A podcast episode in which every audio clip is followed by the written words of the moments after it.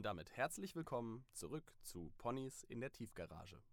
Ich bin Henry. Und ich bin Pauline.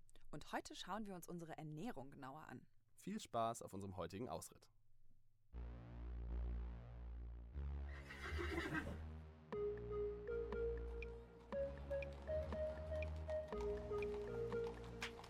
Ponys in der Tiefgarage.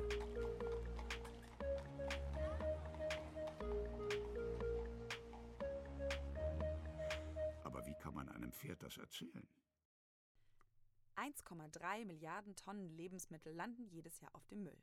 Das heißt, ein Drittel von dem, was weltweit produziert wird, geht verloren. Es wird bei der Herstellung oder beim Transport beschädigt oder verdirbt in Lagern, Läden oder Haushalten. Wenn man in den Läden schaut, dann wünscht sich der Kunde dort eine große und optisch ansprechende Auswahl. Das führt dazu, dass auch viele Lebensmittel schon direkt nach der Ernte oder dem Transport durch das Raster fallen. Ein Apfel, der zu klein geraten ist oder eine braune Beule hat, landet oft nicht im Supermarkt. Wenn er es allerdings doch mal so weit schaffen sollte, dann wird er entweder nicht ins Regal gelegt oder von keinem der Kunden angerührt. Der Apfel bleibt dann also als einer der letzten Überlebenden liegen und wartet nur noch darauf, in einen der Container hinterm Supermarkt geworfen zu werden. Direkt neben den abgelaufenen Joghurt, der eigentlich noch essbar gewesen wäre. Das dürfte nicht der Normalfall sein, denn für so einen Apfel werden Unmengen an Wasser, Ackerböden und Energie verbraucht. Er wird produziert, verarbeitet und transportiert, um dann wegen Schönheitsmakel weggeworfen zu werden. Auch einen noch essbaren, aber abgelaufenen Joghurt wegzuwerfen, sollte verhindert werden. Aber wie sehen das andere? Wir sind auf die Mainzer Straßen gegangen, um herauszufinden, was die Menschen mit Lebensmitteln machen, die bereits abgelaufen sind. Das ist nichts für mich. Keine Ahnung, was ich davon halten soll. Ja, das finde ich richtig toll. Stadtgewieher. Was macht ihr mit Lebensmitteln, die zum Beispiel gestern abgelaufen sind? probieren und wenn sie schmecken, immer noch essen. Gezwungen werden sie zu. Essen? Morgen Milch, die äh, deutlich über dem Verfallsdatum war und habe daraus Bananenmilch drauf gemacht. an. Die Bananen waren auch schon unansehnlich, hat beides zusammen gut geschmeckt. Ja, das, das kommt aber drauf an. Ne? Ja, ja, Es gibt auch Sachen, die, die sollte man dann nicht mehr essen. Ja, du prüfst das ja. Ja, wenn der Deckel Ja, das essen ja nicht Sieht man wirklich. ja, es Ja, die ist. Bananenmilch war doch gut. Jojo. Ja. Wir sind noch vom alten Schlag. Wir gucken, überlegen, was könntest du noch machen da morgen. Ja. Verwehrt. Wenn das Brot ein bisschen älter ist, dann geht das in den Toaster. Das Brot ist wie frisch, herrlich. We have an expression in Trinidad better belly full than good food waste. Eat until you're full and then you don't waste. Gibt ein Gast seine Reste im Restaurant zurück und sie landen im Müll, weil das Auge mal wieder größer war als der Magen. Richtig verarbeitet kann dieser Müll aber noch sehr viel wert sein. Helena erzählt uns jetzt dazu, wie man Bioenergie aus Essensresten gewinnt. Im Galopp. Wie wird aus dem letzten Stück Pizza, das ich gestern im Restaurant nicht mehr essen konnte, die Energie von morgen? Täglich werden tonnenweise Essensreste in Restaurants und Gastrobetrieben weggeworfen. Im besten Fall werden diese eingesammelt und zu einer Biogasanlage gebracht. Dort angekommen werden sie sortiert und von Stoffen wie Plastik, Metall, Glas und Keramik getrennt. Je ordentlicher die Mülltrennung also war, desto kürzer und leichter ist dieser Schritt. In den nächsten Schritten werden die Lebensmittelabfälle zerkleinert und anschließend entfettet. Das dadurch gewonnene als Speisefett wird gereinigt, um einen störstofffreien Rohstoff zu erhalten. Dieser kann dann an Biodieselhersteller weitergegeben werden. Zurück zur Biomasse. Sie gelangt nun in den sogenannten Fermenter, in dem der Hauptgärungsprozess beginnt. Mikroorganismen zersetzen die Biomasse zu Biogas. Neben dem Biogas entsteht bei der Gärung eine Flüssigkeit, die sehr reich an Nährstoffen ist. Sie wird nach erneutem Filtern an Landwirte weitergegeben, die sie als Düngemittel auf ihren Feldern verteilen. Dadurch schließt sich der Nährstoffkreislauf. Das Biogas wird dann abgezogen, entschwefelt und kann jetzt unter dem Namen Biomethan als Treibstoff für Erdgasautos verwendet werden.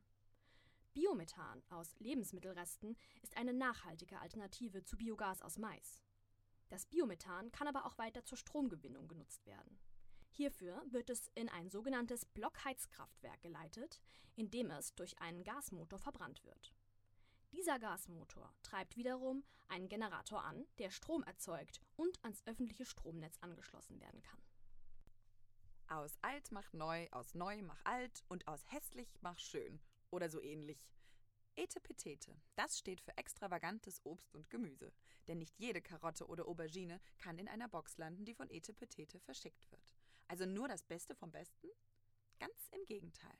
Das Münchner Start-up beschreibt sich selbst als eine Auffangstation für Obst und Gemüse, das, um es auf den Punkt zu bringen, hässlich ist.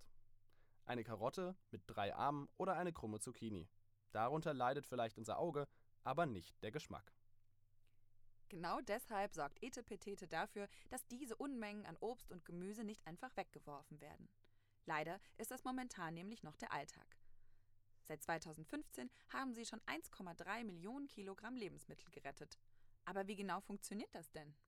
Etepetete hat sich in den letzten Jahren ein Netzwerk an Biobauern aufgebaut. Von denen bekommen sie das Obst und Gemüse, um daraus ihre Boxen zusammenzustellen. Für eine Box bezahlt man je nach Größe zwischen 20 und 35 Euro. Diese wird entweder wöchentlich oder alle zwei Wochen nach Hause geliefert. Auch das haben wir mal ausprobiert und eine Box bestellt. Guten Appetit!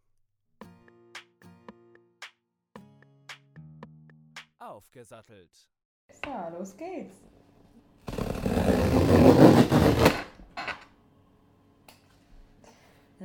Ja. Uh. Also, wir haben hier einen Knoblauch, einen Fenchel, eine Aubergine, 1, 2, 3, 4, 5, 6, 7 Zwiebeln. Oh, eine ganz kleine, wie süß. Eine Avocado, eine kleine, eine Paprika, drei riesige Karotten und ziemlich viele Kartoffeln. Die auch alle super gut aussehen. Eine große rote Beete. Und eine Steckrübe. Eine große Steckrübe. Also alles sehr großes Gemüse, oder? Was für riesen Aber das ist doch eine. Uh, die Karotte sieht lustig aus. Die sieht, als hätte sie sich ein Bein gebrochen. Also die sehen halt Oh, schon anders eine aus als aus dem Supermarkt, aber man schält die ja eh. Ja. Die Aubergine sieht halt, also ich kann mir jetzt auch vorstellen, dass ich die im Rewe genommen hätte. Also nicht, dass die, Die ist anders jetzt nicht aussieht, krass oder? anders. Naja, Ja. guck mal, da ist es schon so ein bisschen vernarbt. Okay, hier liegt jetzt noch ein Rezept mit dabei. Gucken wir mal. Vollkornspaghetti mit rote Beete Pesto. Okay, was brauchen wir da alles? Zwei bis drei rote Beete. Wir haben nur eine. Aber die ist Aber die ist riesig. riesig. Oh ja, stimmt, die ist riesig. Eine Avocado haben wir auch dabei. Eine Zitrone, die müsste man halt noch besorgen. Okay. Vollkornspaghetti muss man auch noch besorgen. Cashewkerne muss man auch noch besorgen. Sonnenblumenkerne muss man Also es ist ziemlich viel dabei, außer die rote Beete tatsächlich und die Und die- Avocado. Das, den Rest müsste man alles leider noch einkaufen gehen. Na gut. Sprich, das äh, können wir jetzt nicht machen. Es soll ja eigentlich nur eine Ergänzung sein zu deinem normalen Einkauf und nicht deinen gesamten Einkauf ersetzen. Mhm. Sodass du zwar trotzdem noch deine Nudeln in einem anderen Laden kaufen solltest, aber zumindest das Gemüse regionaler bekommst. Okay, was machen wir jetzt denn raus? Mm, Ofengemüse? Und Guacamole. Na dann. Dann fangen wir jetzt mal mit Kochen an.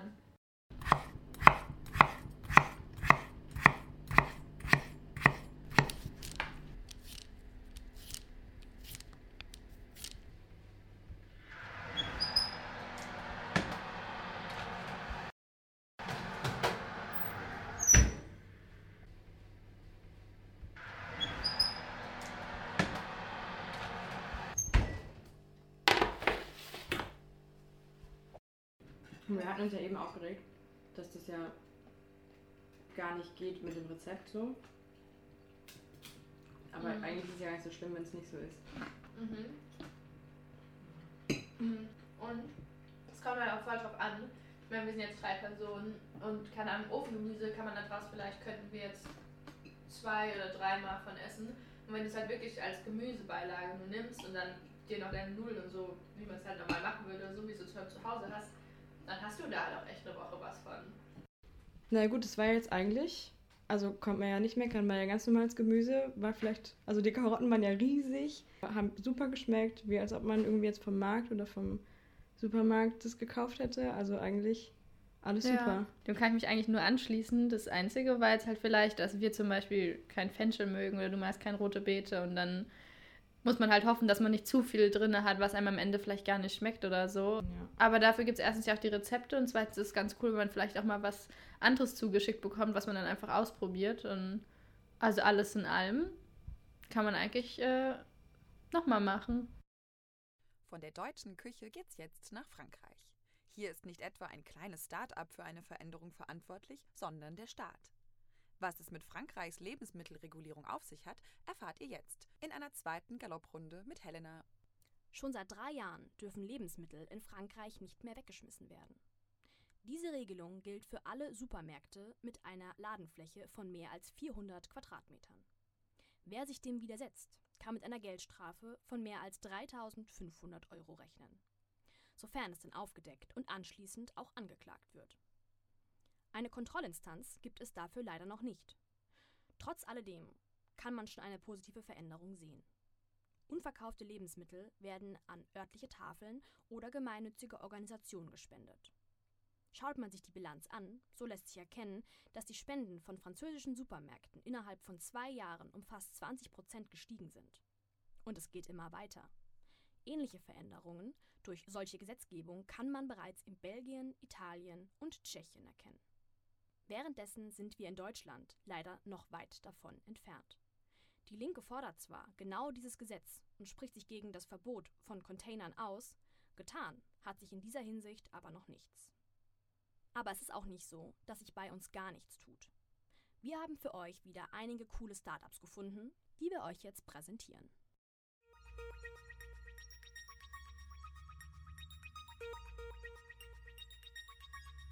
Die Vorreiter. Die App CodeCheck gibt dem Nutzer die Möglichkeit, sowohl Lebensmittel als auch Kosmetika bewusster einkaufen zu können. Man scannt über die App den Barcode des Produktes und erhält Informationen über alle Inhaltsstoffe. So kann man zum Beispiel herausfinden, ob das Produkt Mikroplastik oder Palmöl enthält oder ob es an Tieren getestet wurde. Was mit der Idee des damaligen Studenten Roman Bleichenbacher begann, ist nun zu einer AG mit zwei Standorten in Berlin und Zürich gewachsen. Die Bewertungen, die den Nutzern über die App angezeigt werden, stammen aus der eigenen wissenschaftlichen Abteilung und der Zusammenarbeit mit unabhängigen Organisationen wie zum Beispiel der Verbraucherzentrale Hamburg oder Greenpeace. Braune Banane, krumme Karotte oder abgelaufener Joghurt. Wie wir wissen, landen viele Lebensmittel im Müll, obwohl sie noch genießbar sind. Das Berliner Start-up Surplus geht dagegen vor und verkauft aussortierte Lebensmittel in ihren Restesupermärkten. Zurzeit gibt es diese zwar nur in Berlin, allerdings sind weitere Läden geplant. Bis dahin gibt es trotzdem auch für Nicht-Berliner die Möglichkeit, über Surplus aussortierte Lebensmittel günstig zu kaufen. Nämlich online mit einer sogenannten Retterkiste. Angefangen hat Surplus mit einer Crowdfunding-Kampagne in 2017. Mittlerweile haben die Lebensmittelretter mehr als 500 Tonnen Lebensmittel an 100.000 Kunden verkauft. Die Surplus-Gründer sehen sich nicht als Konkurrenz, sondern als Ergänzung zu den Berliner Tafeln. Denn wenn es um das Abholen übrig gebliebener Waren geht, stellen sich Surplus ganz hinten an. Wegtrinken statt wegschmeißen. Unter diesem Motto gründeten Daniel Antes und Ralf Wagner 2018 das Frankfurter Start-up Knerzje. Das Wort Knerzje kommt aus dem Hessischen und bezeichnet das Endstück eines Brotleibs. Doch eher unbeliebt wird es häufig weggeschmissen, genau wie täglich tonnenweise Backwaren im Müll landen. Daniel und Ralf, denen die Vermeidung von Lebensmittelverschwendung schon immer am Herzen lag, hatten eine Idee. Sie produzieren das erste deutsche Bier aus geretteten Brotresten. Und die Idee kommt sehr gut an. 2019 ausgezeichnet mit dem Zu gut für die Tonne Bundespreis wird das Knerzje-Team auch diesen Sommer weiter durchstarten. Ein weiteres Start-up, das gegen Lebensmittelverschwendung kämpft, heißt Resteritter. 2017 von drei jungen Kieler Studenten gegründet, zaubern die Resteritter aus altem und hässlichem Obst und Gemüse leckere Marmeladen und Chutneys. Neben der Produktion von Aufstrichen veranstalten die Resteritter auch sogenannte Schnibbelpartys. Dort wird nicht nur zu Musik getanzt, sondern auch mit geretteten Lebensmitteln gemeinsam gekocht. Ihre Zutaten bezieht das Start-up vor allem von Großhändlern, die sie sonst wegwerfen würden. Aber auch aus privaten Kleingärten mit Ernteüberschuss. Mit dem Gewinn unterstützen sie Initiativen wie die Stiftung Mittagskinder, die sich kostenlos um regelmäßige und gesunde Mahlzeiten für benachteiligte Kinder in Hamburg kümmert. Und jetzt zum Schluss Tills Thesen. Eine etwas andere Sichtweise auf die Dinge. Kleiner Disclaimer, manchmal ist es okay, die Dinge auch nicht allzu ernst zu nehmen. Von Bier aus Brotresten bis hin zu dreiarmigen Karotten. Unser Essen kann mehr, als man denkt. Wir hoffen, dass wir euch einen kleinen, großen Einblick in die Zukunft unserer Ernährung geben konnten. Bis bald. Tschüss. Ciao.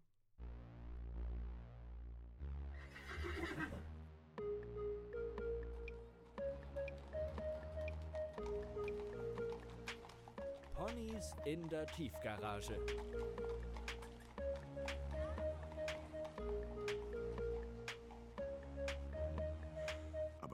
Einem Pferd das erzählen?